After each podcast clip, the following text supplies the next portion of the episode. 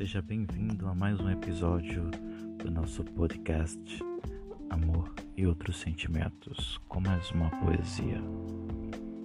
Todo final dá luz ao recomeço.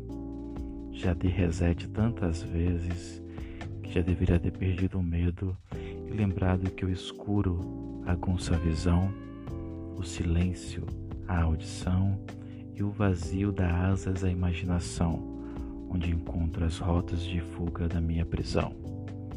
Deveria ter perdido essa covardia e lembrado que quando achei ter me quebrado era só transformação, que as lágrimas que caíam eram para lavar meu coração e que o tempo que andei sozinho era só preparação.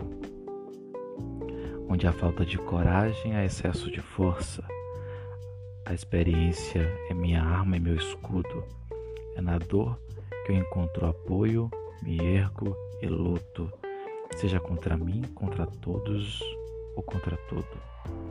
Até quando esconderei de mim o guerreiro? O herói da minha história sem fim sou eu mesmo. Eu que conheço as armas contra o meu medo. Eu, guerreiro de mim. As lutas que perco hoje me tornam mais fortes no fim.